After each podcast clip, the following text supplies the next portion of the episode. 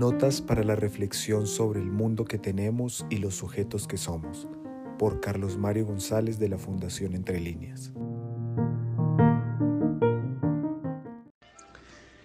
Yo he venido bordeando con mucha lentitud este problema del judaísmo para poderlo articular al cristianismo y finalmente entonces mostrar el derrotero judeocristiano de la moral que nos ha regido. Y lo he venido haciendo con lentitud por dos cosas. En primer lugar, porque yo soy un convencido de que en materia del conocimiento el problema central no es la información, no se trata de informar.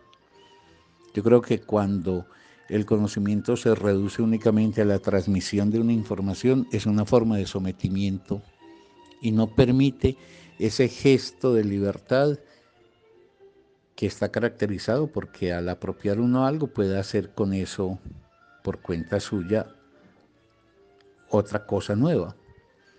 Entonces, si no es informar, no podemos pensar velozmente. La información se puede transmitir velozmente, el pensamiento no. Un pensamiento veloz es una contradicción en los términos. Porque en primer lugar, para pensar es necesario entender, entender eso que uno recibe. Dado que si uno entiende, puede entonces o acordar con lo recibido o disentir de ello. Pero aún una tercera cosa, si uno logra entender, es decir, apropiar en su lógica aquello que ha llegado hasta uno, entonces uno queda en la posibilidad de dar una puntada personal que vaya más allá de eso que recogió. Y por eso la tarea de pensar no es la tarea de que alguien sepa a secas, sino de que aquel que recoge eso que se ha logrado previamente a él, le permita un posicionamiento y eventualmente una actitud de desarrollo de lo recibido, que finalmente conduzca a la adopción de una posición propia frente a la cosa. Por eso pensar es una forma de la desuniformidad. La información uniforma, el pensamiento singulariza.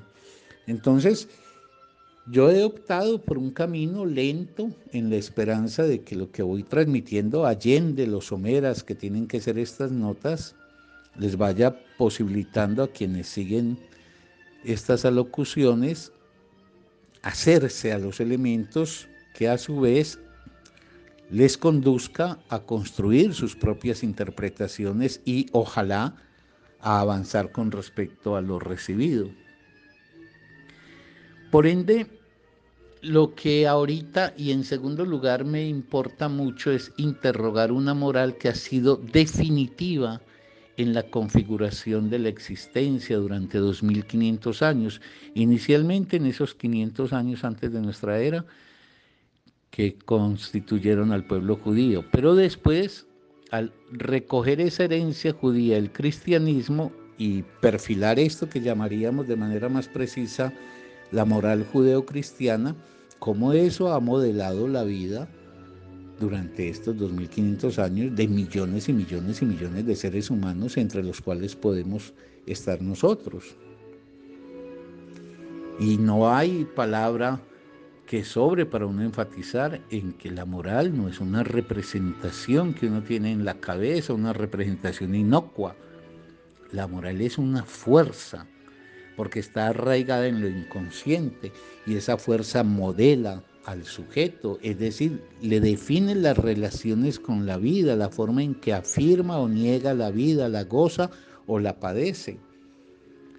Por eso voy a proceder a partir de mañana a empezar el examen de la moral judaica en la primera de las dos instancias que configuran generalmente la moral, la instancia que tiene que ver con el gran ámbito de la eroticidad, para después abordar el segundo gran dominio de la moral, que es el dominio de la tanaticidad. En el ámbito de, la eroticidad examinaremos entonces las relaciones con el amor, con el matrimonio, con la mujer y obviamente con la sexualidad. Y dejaremos para después el tema de la tanaticidad o la relación con la muerte.